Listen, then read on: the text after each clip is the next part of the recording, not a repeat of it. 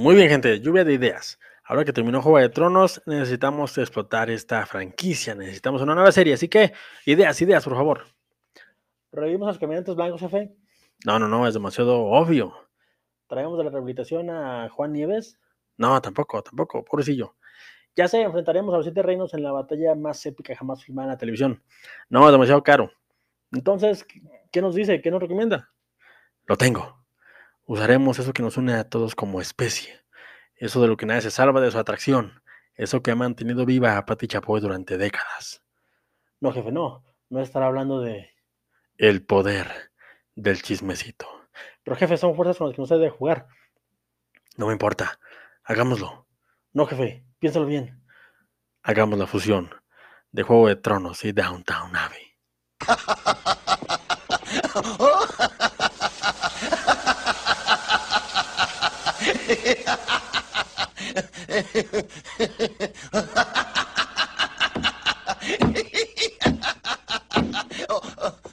Oh, ¿de qué me estaba riendo? Hola gente, como bien ya saben, se acaba de terminar la primera temporada de la flamante producción de HBO la Casa de los Dragones y tengo que decir con mucho gusto que se la recomiendo muchísimo. Es una gran producción que definitivamente te deja con ganas de más. Es más, me atrevo a decirles que le pueden dar pausa a este segmento, a este video e irse inmediatamente a disfrutar del primer capítulo si es que no lo han visto, antes de que les pueda platicar de qué trata o les dé alguna señal de lo que puede ir el relato. Hagan caso y adiós.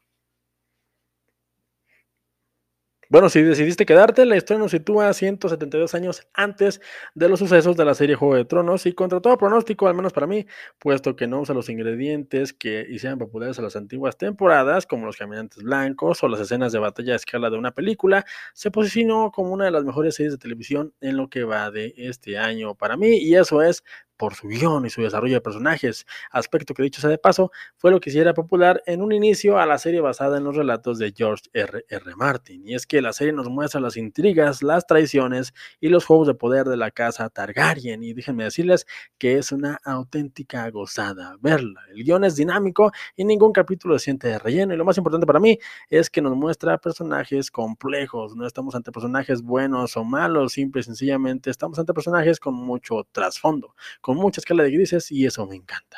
Harán de esto hace de cada capítulo una auténtica gozada para el espectador y eso es algo digno de mencionar para mí, puesto que se pudieron ir por el lado de las grandes batallas o las secuencias de dragones y demás artificios, pero aquí la verdadera carnita del show está en las conversaciones, en los giros de lealtades, en cómo cada personaje hace lo que debe hacer para lograr su cometido.